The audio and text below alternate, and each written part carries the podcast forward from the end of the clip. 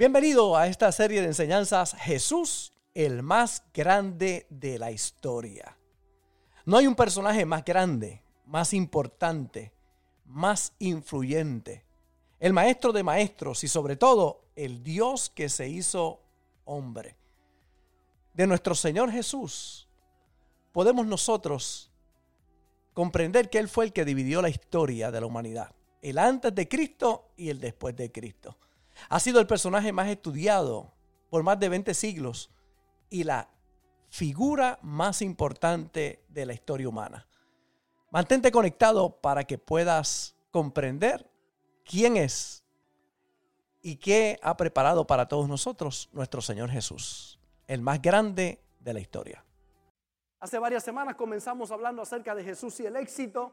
Todo este año hemos estado enfatizando los principios del Señor Jesús el más grande de la historia, Dios hecho hombre, la vida única, grandiosa, victoriosa y sobre todo una vida que nos inspira a todos nosotros para caminar eh, una vida también victoriosa aquí en la tierra. Y hemos dicho que tenemos nosotros un llamado a imitar las pisadas de Jesús, a vivir como Él vivió aquí en la tierra. Él vino para ser nuestro ejemplo a seguir. Y hay tristemente muchas personas que lamentablemente no han entendido los principios poderosos que Jesús estableció, que parecían sencillos, pero eran muy profundos, que a través de los años y de las décadas han bendecido, y más de dos mil años han bendecido a tanta, a tanta gente. Y hablamos un poco acerca de Jesús y el éxito. Eh, hay muchas personas que no saben y hay cosas que son de arriba y hay cosas que son de abajo. Así comenzamos el mensaje, leímos en Colosenses capítulo 3, verso 1, si pues habéis resucitado con Cristo, buscar las cosas de arriba. Así que hay cosas arriba y dice, donde está Cristo sentado a la diestra de Dios. Poned la mira en las cosas de arriba, no en las de la tierra. Y dijimos, ¿dónde está tu mirada? ¿Dónde está puesta tu mirada? Porque hay cosas arriba y hay cosas abajo. Hay cosas celestiales y hay cosas terrenales. Hay gente que solamente vive en las cosas terrenales, en las cosas de abajo y no han trascendido a vivir las cosas de arriba, las cosas celestiales. En las cosas de arriba, dice el apóstol, está Cristo sentado. Por eso nuestro enfoque tiene que estar muy claro en las cosas de arriba, porque hay cosas de los hombres y hay cosas de Dios, cosas de arriba y cosas de abajo. Y el problema está cuando pones tu enfoque en las cosas de la tierra por encima de las cosas del cielo. Abajo hay muchas cosas, pero arriba todo está centralizado en Cristo.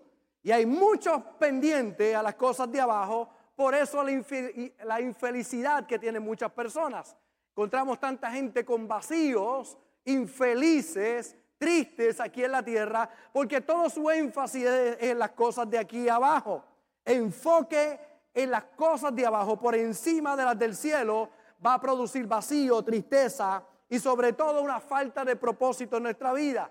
Pero cuando tú pones tu mirada en las cosas de arriba, todo lo demás te va a ser añadido. Buscad primeramente el reino de Dios y su justicia y las demás cosas serán añadidas. Pero la gente vive buscando las añadiduras en vez de buscar lo más importante que las cosas de arriba.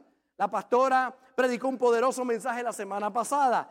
El éxito en la vida se encuentra en la profundidad espiritual que procuramos. Mientras más profundas nuestras raíces, mejor la calidad de agua que nos llega. En las profundidades encontrará cuatro cosas compartidas ya con nosotros. Abundancia, aceleración, agudeza y abono. ¿Cómo nosotros como representación de árboles podemos nosotros crecer hacia arriba en la medida que profundizamos en nuestra vida? Mientras más profundo, más alto puede ser. Hay gente que vive una vida superficial. Por eso, tristemente, cuando viene la tormenta, el árbol se cae fácilmente porque no tiene raíces profundas. Y compartí una palabra realmente poderosa. Hoy vamos a continuar hablando acerca de precisamente el éxito. que es realmente éxito. En Proverbios capítulo 4 y el verso 18 dice, mas la senda de los justos es como la luz de la aurora. La senda de los justos es como la luz de la aurora, que va en aumento hasta que el día es perfecto. Así es la senda de los justos, como la luz de la aurora. La, traducción lenguaje actual dice, la vida de los hombres buenos brilla como la luz de la mañana. Va siendo más y más brillante hasta que alcanza todo su esplendor. La senda del justo, la senda de los buenos, la senda del éxito es como la luz de la aurora. Hasta que el día es perfecto. Significa que el día comienza oscuro, pero mi caminar en momentos, ¿verdad? Que pueden, podemos parecer viviendo momentos oscuros, que es por oscuridad, pero como la luz de la aurora, que va un aumento, así yo voy a poder ver la claridad, la revelación, la luz de Dios en mi vida. De la misma manera que la luz de la aurora va en aumento, la vida de los cristianos va a ir en aumento como la luz de la aurora. De eso nos habla, de un proceso de crecimiento en nuestras vidas. Nosotros vemos a través de toda la Biblia cómo gente vivió momentos oscuros, pero fueron como la luz de la aurora fueron creciendo hasta que el día fue perfecto. Encontramos a un David peleando contra un Goliat, momentos de oscuridad para todo el pueblo de Israel, porque los filisteos le amenazaban. Y esos momentos difíciles donde la gente estaba llena de miedo, nadie se atrevía a pelear, a alguien le iluminó la luz de Dios llamado David, y David se para, y en medio de la oscuridad este muchacho resplandece. Encontramos enemigos como los madianitas, un Gedeón pensando que es pobre, que viene de una familia muy limitada, que no tiene futuro, sin embargo Dios lo utiliza para traer la salvación de todo un pueblo. Con 300, dice la Biblia, pudo ganar una de las grandes batallas que encontramos en el Antiguo Testamento. Vemos hambre y vemos sed del pueblo de Israel y cómo Dios de la peña saca agua, cómo viene el maná del cielo y las godornices. Es lo milagroso de Dios en tiempos de oscuridad. Momentos difíciles, todos vamos a experimentar. La senda del justo es como la luz de la aurora, que va creciendo hasta que el día es perfecto. Quizás estás pasando por momentos de oscuridad, pero si hoy pones tu vida en las manos de Dios, vas a ser como la luz de la aurora, que vas a ir creciendo, aumentando hasta que el día es perfecto. La palabra de Dios nos muestra cómo de todo tipo de problemas el Señor nos va a ayudar. El Salmo 23 y el verso 4 dice, aunque ande en valle de sombra de muerte, no temeré mal alguno porque tú, Señor, vas conmigo. Por eso es tan importante que podamos comprender que vamos a presentar en nuestra vida, se nos van a presentar problemas y dificultades, pero Él ha prometido estar con nosotros si confiamos en Él. En Romanos capítulo 8 y el verso 35, mire cómo dice el apóstol Pablo, dice, ¿quién nos separará del amor de Cristo? Y hace varias preguntas. Tribulación, angustia, persecución, hambre o desnudez o peligro o espada. ¿Quién nos separará del amor de Cristo. La traducción lenguaje actual lo dice de esta manera. ¿Quién podrá separarnos del amor de Jesucristo? Y la, contesta ahí mismo, dice, nada ni nadie, ni problemas, ni sufrimientos, ni las dificultades, tampoco podrán hacerlo el hambre, ni el frío, ni los peligros, ni la muerte. Estas cosas han separado a algunos del amor de Cristo. Cuando Pablo dice, ¿quién nos separará? Es porque algunos los ha separado algunas de estas cosas. Hay unos que están convencidos de que nada los va a separar del amor de Cristo. Sin embargo, hay algunos que en el inventario de estas cosas se han separado del amor de Cristo. La tribulación los ha separado del amor de Cristo. La persecución, la angustia, el hambre, la desnudez, el peligro o la espada ha hecho que miren hacia atrás, que los separe eso del amor de Cristo. Pero haciendo el estudio y profundizando un poco más, mire cómo dice la nueva traducción viviente. Dice, ¿acaso hay algo que pueda separarnos del amor de Cristo? Y mire la segunda pregunta que hace. ¿Será que Él ya no nos ama si tenemos problemas o aflicciones, si somos perseguidos o pasamos por hambre o estamos en miseria o en peligro o bajo amenaza de muerte? ¿Será que Él ya no nos ama? Hay personas que piensan que Cristo no los ama porque están pasando por situaciones y por eso se apartan. Piensan, el problema que estoy pasando, el Señor no me ama, Cristo no me ama. Mira lo que estoy pasando, pastor. Mira esta situación, este problema que estoy enfrentando. Y hay algunos que la tribulación los hace mirar hacia atrás. Algunos que la angustia, que la muerte, que el momento difícil, el problema que están pasando, los hace mirar hacia atrás. No han entendido el profundo amor de Cristo. Piensan que ya el Señor no los ama. Será, dice, será que Él ya no nos ama si tenemos problemas, si tenemos dificultades. Nunca hemos dicho que no pasaremos por retos sino lo que hemos dicho, que a pesar de ellos vamos a ir adelante y vamos a vencer. Que no importa el problema que tengamos que enfrentar, si entendemos el amor de Cristo y que Él va con nosotros, todo va a estar bien. Me gusta, ese fue el verso 35, pero mire cómo dice el verso 37. Antes, en todas estas cosas, somos más que vencedores por medio de aquel que nos amó antes. Dice, en todas estas cosas somos más que vencedores.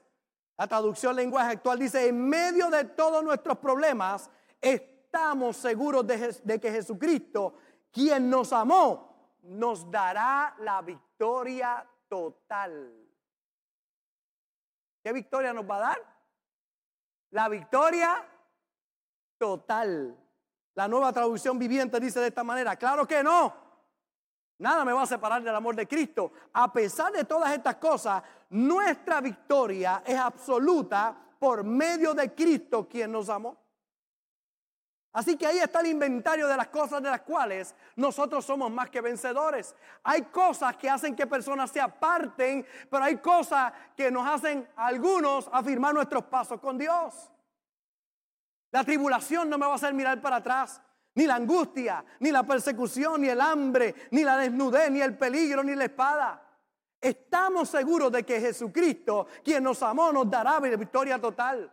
A pesar de todas estas cosas, nuestra victoria es absoluta por medio de Cristo, quien nos amó a todos nosotros. Pablo reconoce, oye, en nuestro caminar hay tiempos de oscuridad, en nuestro caminar hay momentos difíciles. En nuestro caminar enfrentamos grandes problemas, grandes retos. Pero hay gente que cuando el reto viene frente a ellos se apartan. Los separa el problema del amor de Cristo. Pero termina verso 38 y el verso 39 diciendo, por lo cual, dice Pablo, estoy seguro de que ni la muerte, ni la vida, ni ángeles, ni principados, ni potestades, ni lo presente, ni lo porvenir, ni lo alto, ni lo profundo, ni ninguna otra cosa creada nos podrá separar del amor de Dios que es en Cristo Jesús, Señor nuestro. Y me llama mucho la atención. Mire qué poderoso. Oye, después que lo menciona todo, dice ni la, muerte, ni la vida, ni principado, ni potestades, ni lo presente, ni lo porvenir, ni lo alto, ni lo profundo. Y quizás hay alguien que diga, ay, pero lo que yo estoy pasando no tiene que ver con nada de eso. Y él dice, pues mira, ni ninguna otra cosa creada. O sea, si se me quedó algo, aquí te estoy diciendo, oye, ni ninguna otra cosa creada. Ay, que el COVID lo crearon, pues de ninguna cosa creada. Si lo crearon, tranquilo, nada me va a separar del amor que es en Cristo Jesús, Señor nuestro, nada me va a hacer separar. Mire la nueva traducción viviente. Y estoy convencido, dice Pablo, de que nada podrá jamás separarnos del amor de Dios. Ni la muerte, ni la vida, ni ángeles, ni demonios, ni nuestros temores de hoy, ni nuestras preocupaciones de mañana. Ni siquiera los poderes del infierno pueden separarnos del amor de Dios. Ningún poder en las alturas ni en las profundidades. De hecho, nada en toda la creación podrá jamás separarnos del amor de Dios que está revelado en Cristo Jesús nuestro Señor. Oye, mira qué profundo. ¿Qué te separa a ti del amor de Dios? Hay personas que están a una tribulación de apartarse, a un problema de apartarse, a una situación de apartarse. Hay otros que hemos tomado la decisión, nada me va a hacer apartarme de mi Señor. Porque conozco su amor, porque conozco la profundidad de Él, de su amor conmigo. ¿De qué tengo que estar seguro yo? Del amor de Cristo y de que yo soy más que vencedor. Yo soy más que vencedor por medio de aquel que me amó. Éxito no es una vida perfecta. Éxito, repito, no es una vida perfecta porque no existe. Éxito va más allá de eso. No existen hogares perfectos. No existen esposas perfectas. No existen esposos perfectos. No existen hijos perfectos. Les aseguro, les aseguro que no existen suegras perfectas. Te lo aseguro. El hogar perfecto no es donde están todos los componentes, papá, mamá y los hijos. Ese es el hogar ideal, pero no es perfecto. Aun cuando papá y mamá están y los hijos, ese es el ideal, pero ese no es perfecto. Porque cuántos no hemos tenido papá, mamá y estamos los hijos y no es perfecto. Es que ningún hogar, ningún hogar es perfecto. Todos tenemos que enfrentar la imperfección. Puedes tener un hogar con mamá e hijos, o papá e hijos, o abuelos criando nietos, o viudo o viuda, o divorciado o soltero, y por todo Jesús murió. Y pueden tener una vida no perfecta, pero sí completa y una vida feliz. La puedes tener. No importa en la temporada de vida que estás, porque hay algunos que están casados y dicen, ay, quisiera estar soltero. Y hay algunos que solteros que dicen, ay, quisiera estar casado.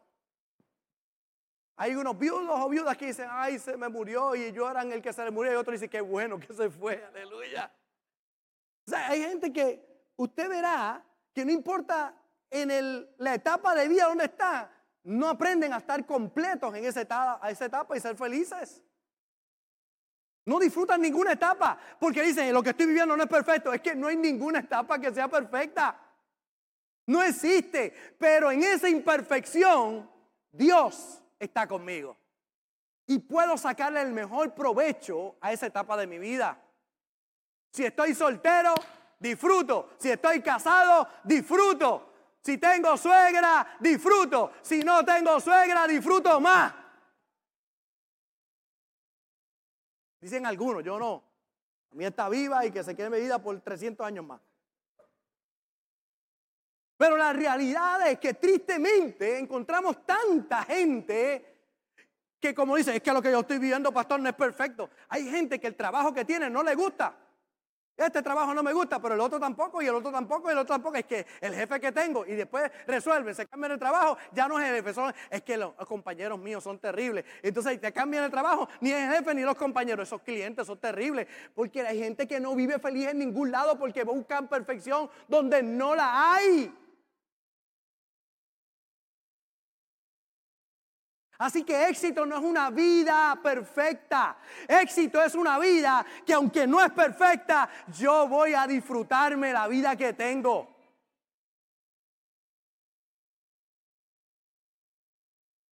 Dios siempre tiene una salida. Dios siempre tiene una salida. Nosotros hemos pasado una de las temporadas más retantes en nuestra generación. Yo tengo 53 años de edad. Y en los últimos cinco años hemos vivido lo que hay gente que por generaciones completas no vive. Los puertorriqueños hemos tenido que enfrentar retos inmensos que generaciones anteriores no tuvieron que vivir. Porque hay generaciones anteriores que vivieron una de estas. Nosotros cogimos el combo combinado completo. El combo agrandado lo cogimos nosotros. El huracán María, los temblores. Yo no sé, en toda mi existencia yo no había visto unos temblores como acá en el área sur. Yo llegué a ir allá a repartir ayuda y sentí aquello como temblaba. Pero el primer día que tembló, aquel 7 de enero, que aquella cama hizo chacatá, chacatá, tacata. Había uno de los vecinos de casa que salió corriendo por la calle, en como estaba, como loco. ¡Ah! Nunca habíamos vivido una cosa como esa, nunca. Y de momento tú sientes que todo, en segundos, parece que todo se va a acabar. Tú no sabes la, eh, la incertidumbre que uno vive en ese momento. Tuve una de las experiencias que pocas veces he sentido en mi vida. Empecé a temblar por dentro, como si tuviera un frío de esos descomunales que no podía detener. Yo sentía que temblaba y temblaba y temblaba y temblaba por dentro. Y yo me trataba de contener, le decía, Robert, tranquilo, Robert, tranquilo, pero él no Me dio una temblequera. Yo nunca había vivido una cosa como esa. Los temblores, la inestabilidad del gobierno, por las protestas, la salida de un gobernante, la estabilidad que se crea en todo un gobierno completo, la pandemia mundial, no de un país, se cierra todo, en todo lugar. De momento todos estamos en nuestras casas, no podemos salir.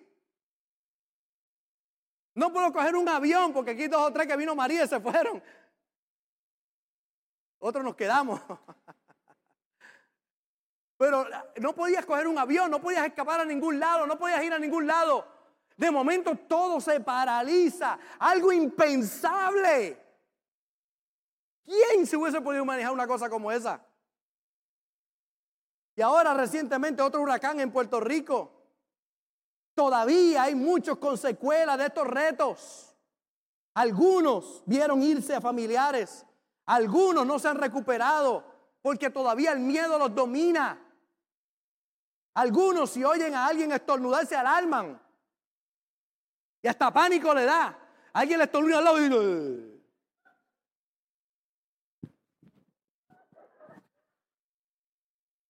Hay gente que le da pánico. Usted no puede estornudar al lado.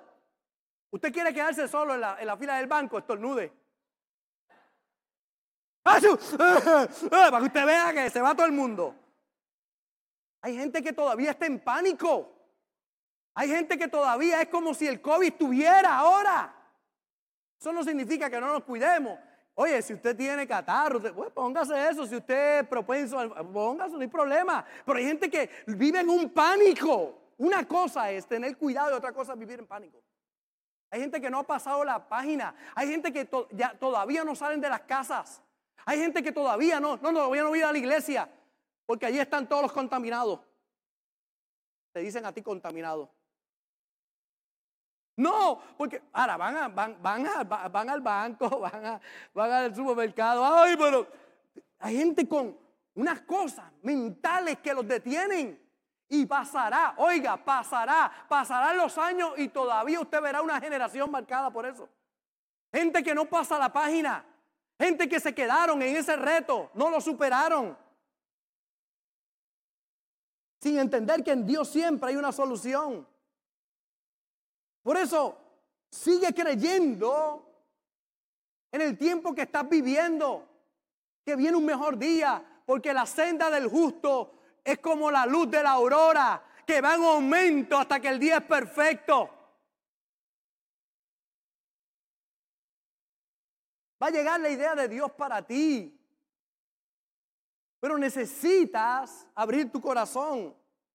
No trates de solucionar problemas espirituales con soluciones carnales. No funciona.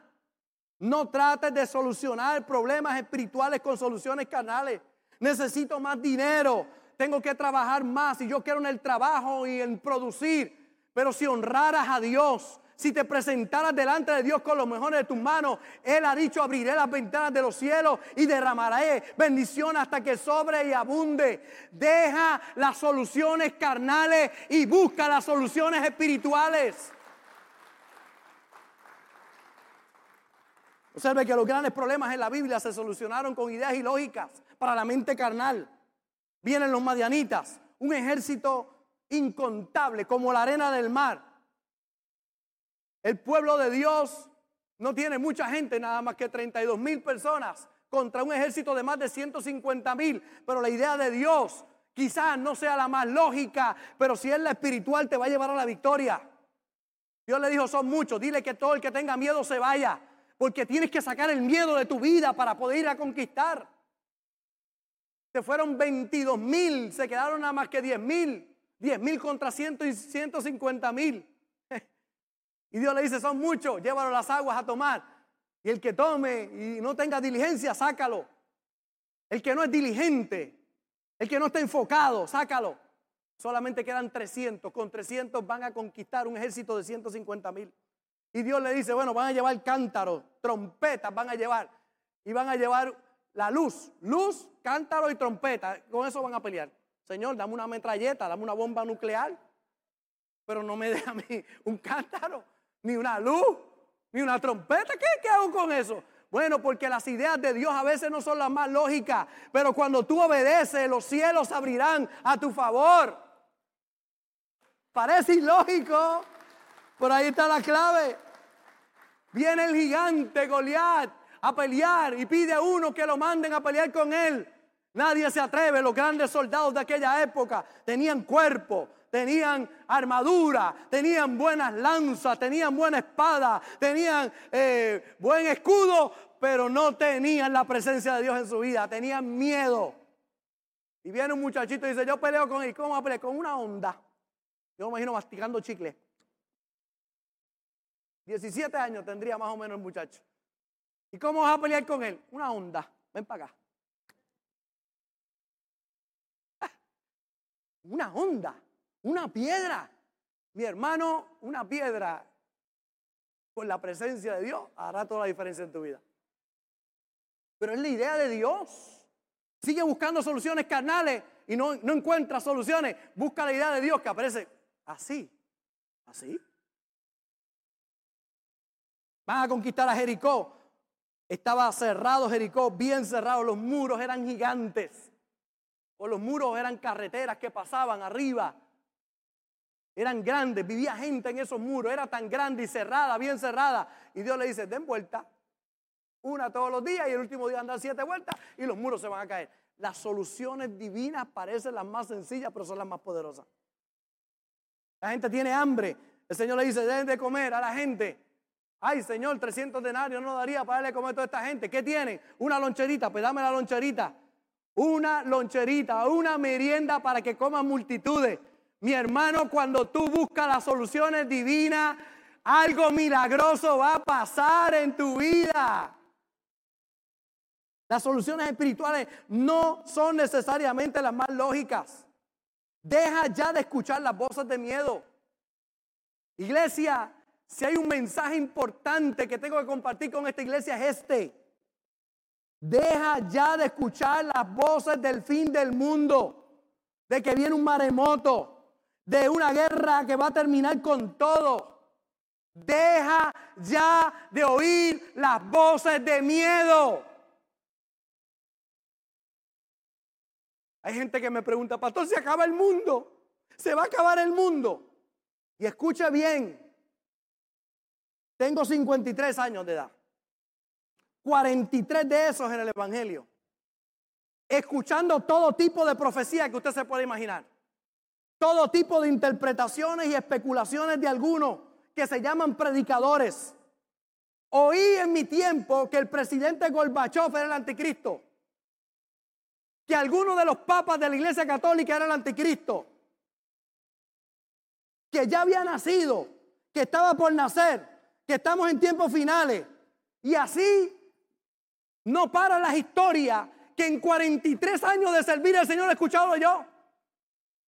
Le meten miedo a la gente para controlarlos. buscando el anticristo por todos lados. ¿Dónde está el anticristo? Yo no busco el anticristo, yo tengo a Cristo en mi corazón. Y eso es lo importante. Qué miedo al anticristo si tengo a Cristo, por Dios. Qué miedo a que el mundo se acabe. Oye, yo ando con Él. Romanos 15, 15, 4. Y escucha bien. Y tú que me estás viendo, no apagues el televisor ahora. Romanos 15, 4. Porque las cosas que se escribieron antes para nuestra enseñanza se escribieron. Aún el Apocalipsis. A fin de que por la paciencia y la consolación de las escrituras tengamos que. ¿Qué produce la palabra de Dios? Miedo, terror, susto, diarrea. ¿Qué produce? Esperanza. El mensaje de la iglesia es un mensaje de esperanza. El propósito de las escrituras es darnos esperanza, no quitárnosla. La Biblia, desde el Génesis al Apocalipsis, nos habla de la victoria de Cristo. Nos habla de que el bien siempre ganará sobre el mal. De que la luz va por encima de las tinieblas. Pero hay gente que le tiene tanto miedo a las tinieblas sin entender que son luz. ¿Por qué le tengo que tener miedo a las tinieblas si yo tengo la luz? ¿Por qué tengo que tener terror de cosas que puedan pasar? Si alguien debe vivir confiado en esta tierra, somos los cristianos, porque Cristo vive dentro de nosotros. Tranquilos. Algunas escrituras que nos dan seguridad de que Dios vencerá. Mira cómo dice Isaías 61. Levántate y resplandece porque ha venido tu luz y la gloria de Jehová ha nacido sobre ti. Porque aquí que tiniebla cubrirá la tierra y oscuridad las naciones. Mas sobre ti amanecerá Jehová y sobre ti será vista su gloria. Y andarán las naciones a tu luz y los reyes al resplandor de tu nacimiento. Sí, hay tinieblas allá afuera y hay oscuridad, pero sobre mí amanecerá Jehová y sobre mí será vista su gloria. Diga conmigo, sobre mí. Dígalo otra vez, sobre mí. Diga, sobre mí amanecerá Jehová. Diga, sobre mí será vista su gloria. Sí, hay tinieblas allá afuera, pero sobre ti no. Sobre ti hay luz. Apocalipsis 17, 4, 17, 14. Pelearán contra el Cordero y el Cordero perderá. ¿Qué dice? Y el Cordero los vencerá, porque Él es Señor de señores y Rey de reyes. Y los que están con Él son llamados, elegidos y fieles. Pelearán contra el Cordero y el Cordero vencerá.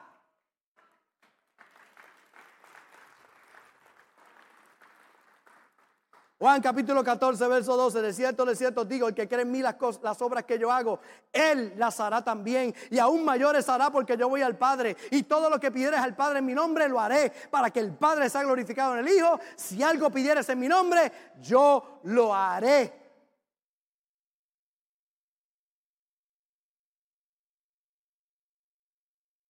Cosas mayores que las que él hizo. Y hay cristianos esperando la gran tribulación. ¿Usted puede creer eso? Pastor, ¿y si viene la gran tribulación? Pues yo no voy a estar aquí, estoy en el cielo. ¿Cuál es el problema? Pero la iglesia no puede estar pendiente de la gran tribulación. La iglesia tiene que estar pendiente en predicar el evangelio hasta lo último de la tierra. Ese es nuestro enfoque, a ganarnos todo lo que podamos para Cristo. No con miedo, ay, la gran tribulación, hay que, hay que guardar comida en los... Hay gente que guardaron comida porque venía el maremoto, en los candungos de comida cerrados. Y se lo tuvieron que comer ahora en la pandemia porque no. Porque se estaba dañando.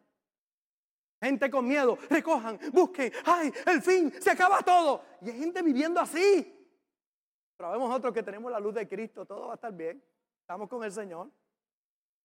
El tema de las pestes y del fin del mundo para aquellos que servimos al Señor no es para nosotros. Y tampoco es para que tengamos miedo nosotros. La historia bíblica es consecuente con la verdad de que Dios guarda a los suyos. ¿Usted quiere ver la historia bíblica? El pueblo de Israel cuando sale de Egipto, ninguna de las plagas los tocó a ellos. cayeron diez plagas, ni una sola tocó al pueblo de Dios. A mí no me importa cuántas plagas caigan allá afuera, a ti no te va a caer la plaga. Dios te va a guardar a ti.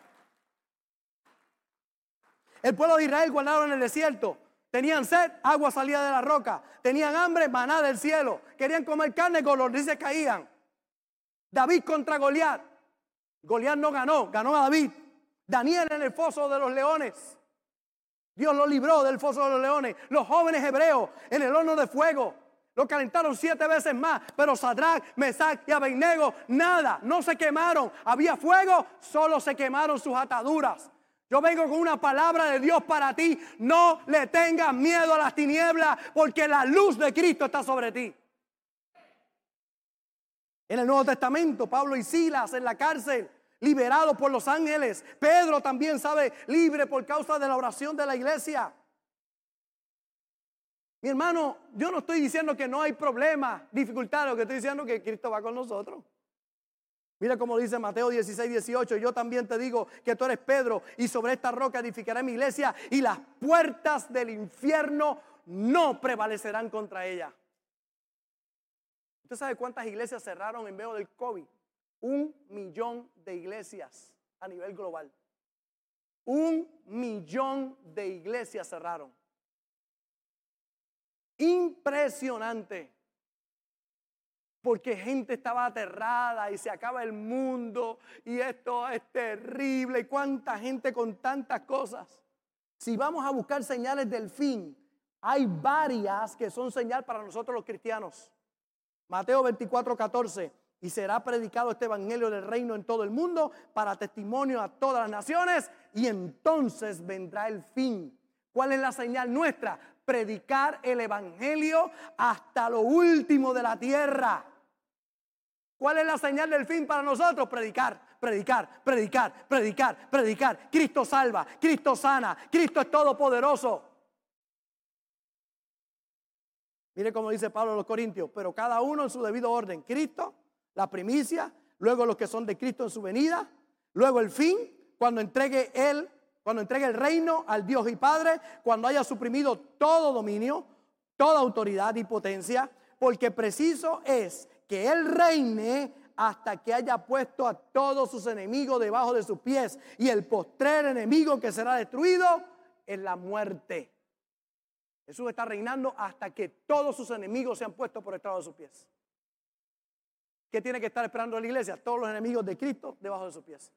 ¿Quién es la cabeza? Cristo. ¿Quién es el cuerpo? Nosotros. Así que el diablo va a estar debajo de la planta de nuestros pies. No es para que tengan miedo, es para que le pisen la cabeza. La señal es victoria, la victoria de la iglesia predicando por todas las naciones y todos los enemigos bajo sus pies. Es una pena que usen el tiempo para meter miedo y no para empoderar y enseñar a los cristianos a usar la palabra de Dios, para vencer por encima de las tinieblas. La vacuna no traía el chip, vacunarse no era la marca del anticristo, ni tampoco es el fin del mundo. Te vacunaste, fine. No te vacunaste, fine. Pero no me digas que ahí venía el anticristo. No le metas miedo a la gente con eso. Es mentira. Comí espinacas ayer.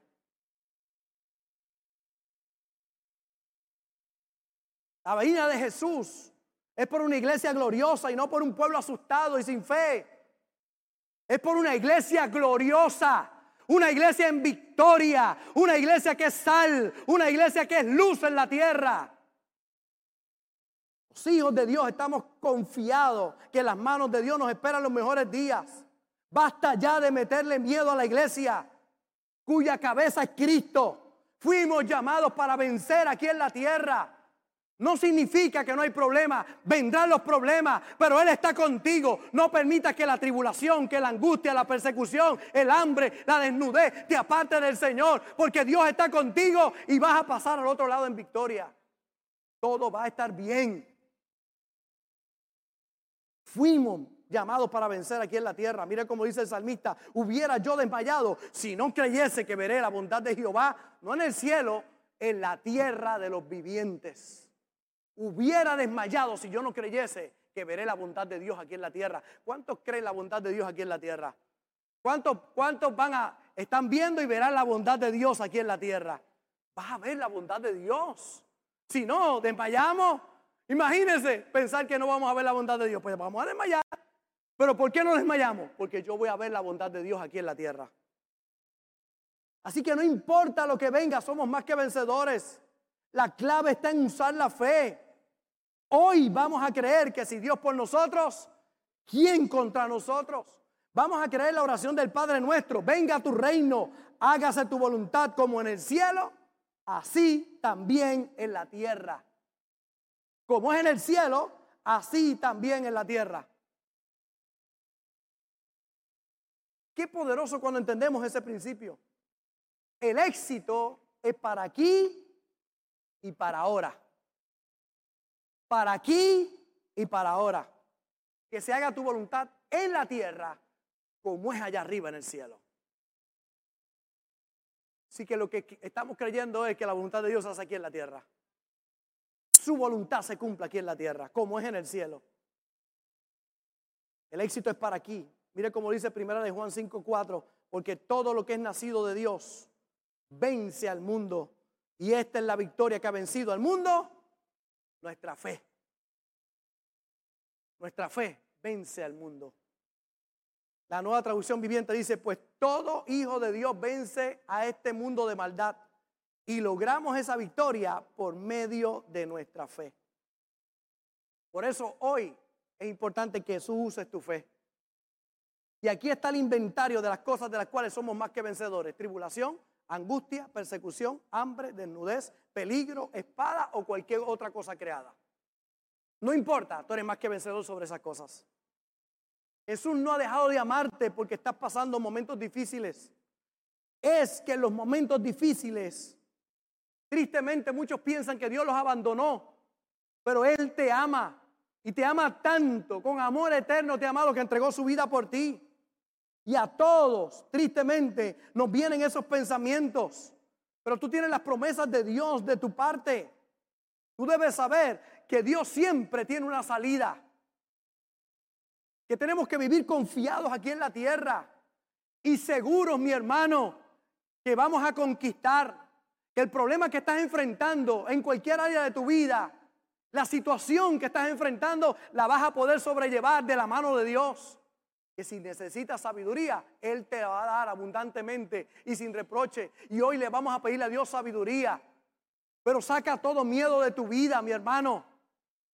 No le temas a los problemas que puedas tener frente a ti, a la incertidumbre que pueden causar mucha gente con sus comentarios. Todo se va a poner peor. ¿Desde cuándo yo no vengo escuchando que todo se va a poner peor?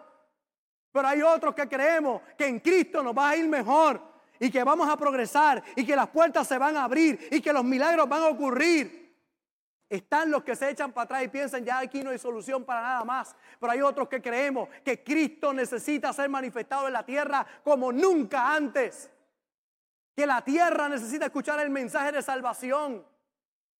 En el día de hoy saca todo miedo de tu corazón y crea a Dios con todo tu corazón. Usa tu fe y pídele a Dios sabiduría para vencer. No vivas con los miedos de las cosas que puedan pasar, no importa lo que pase. Dios siempre está con nosotros.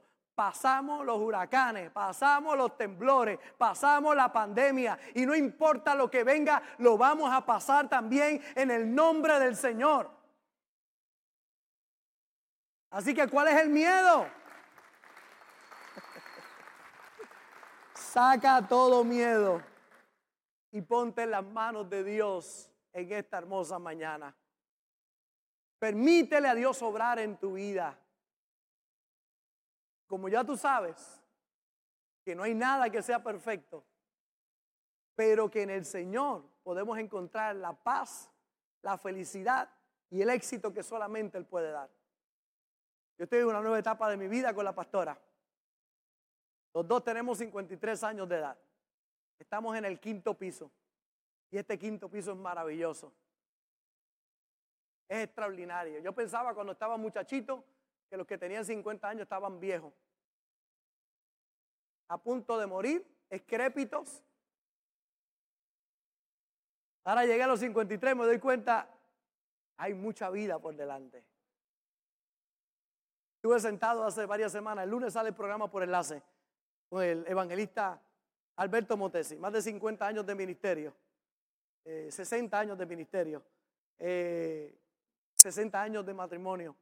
Estuve sentado al lado, él tiene 80 años, y sentado allí, yo con él allí. Este hombre ha alcanzado millones de vidas para Cristo, un ministerio poderoso, yo allí sentado con él, y me miró y me dijo, Robert, tengo el sueño más grande que jamás he tenido en mi vida.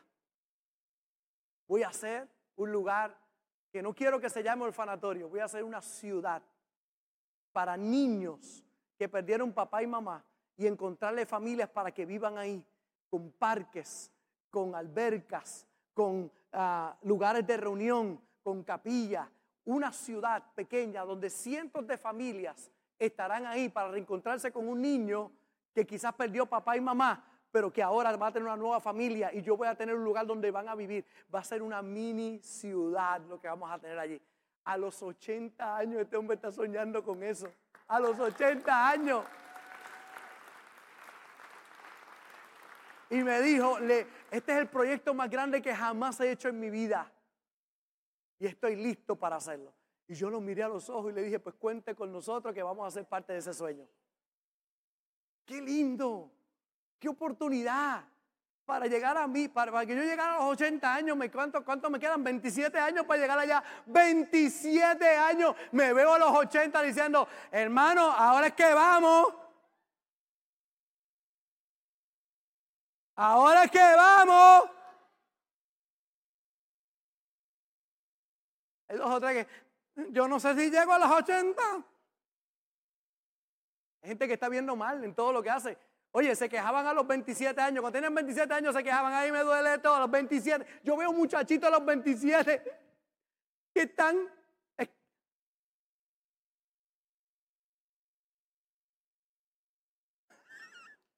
Chaval.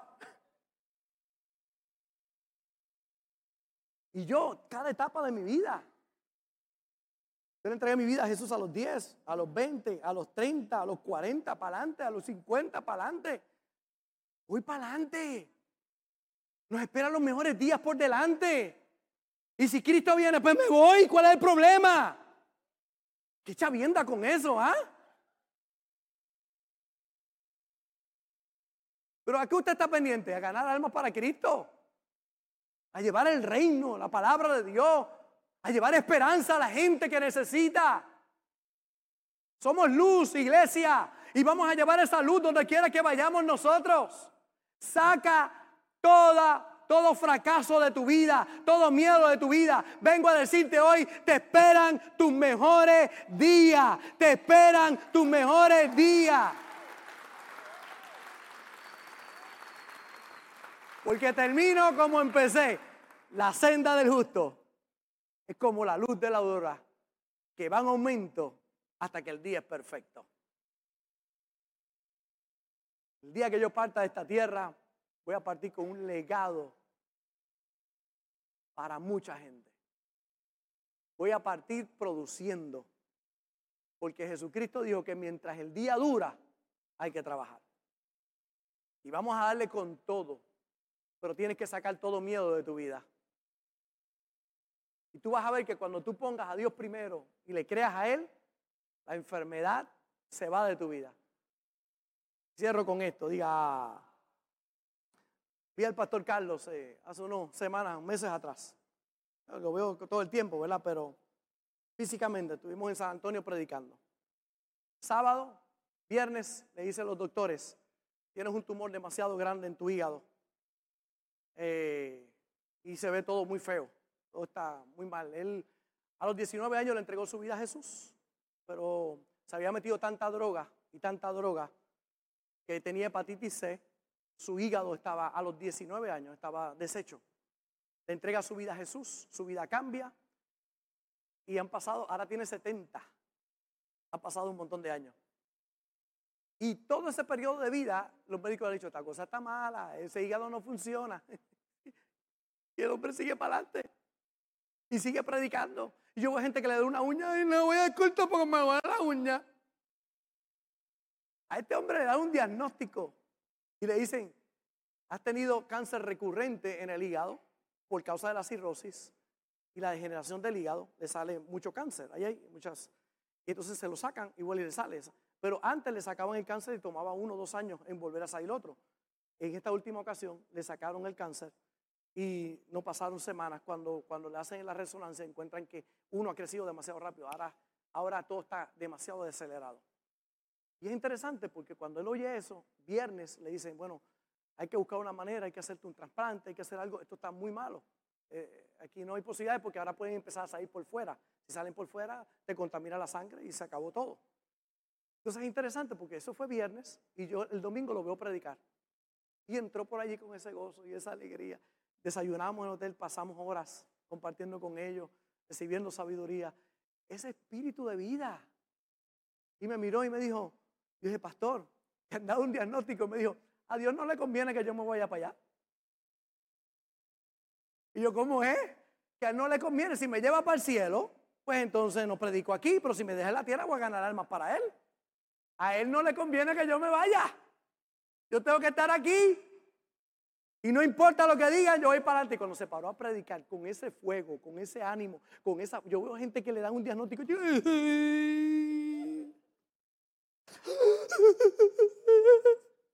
Y yo veo a él que le acaban de dar un diagnóstico de muerte, va para adelante. Pues le sacaron el otro, ahora está en la, para hacerle un trasplante y me dice, mire, yo, yo estoy esperando mi milagro. A lo mejor hay el trasplante, a lo mejor es antes o después, como Dios lo haga, a mí no me importa. Yo voy a predicar el Evangelio hasta lo último de la tierra. Mi hermano, ¿cuál es tu actitud frente al problema que estás enfrentando? ¿Te rendiste? Si perdiste la fe y te rendiste, no hay nada que hacer. Pero si tú dices, yo voy para adelante, yo voy para adelante, yo lo voy a hacer. Y cuando yo lo vi, yo dije, muchacho, yo voy para adelante. A mí no hay quien me detenga, me faltan, ¿cuánto? Para, llegar a 70 años, 17 años, 17 años para llegar allá. Y yo lo veo a los 70, dándole para adelante, mire mi hermano, los mejores días están frente a nosotros. Vamos a creerle a Dios. No tienes excusa delante de Dios para no creer lo que Dios va a hacer. Por eso en el día de hoy vamos a sacar todo miedo de nuestra vida y vamos a conquistar.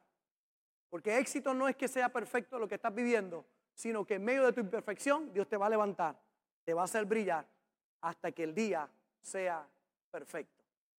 Gracias por conectarte con nosotros. Ha sido una hermosa bendición poder compartir contigo la palabra de Dios. Te pido dos cosas. Número uno, comparte con alguien más. Que otros también puedan ser bendecidos por la palabra. Y número dos, envía tu ofrenda para que podamos continuar llevando el mensaje de fe y de esperanza a tanta gente que lo necesita. Lo puedes hacer a través de ATH Móvil en donaciones, Fuente de Agua Viva Vega Baja, o a través del PayPal, Fuente Vega Baja. Si no das, no pasa nada. Pero si das, Él ha prometido abrir las ventanas de los cielos y derramar bendición hasta que sobre y abunde.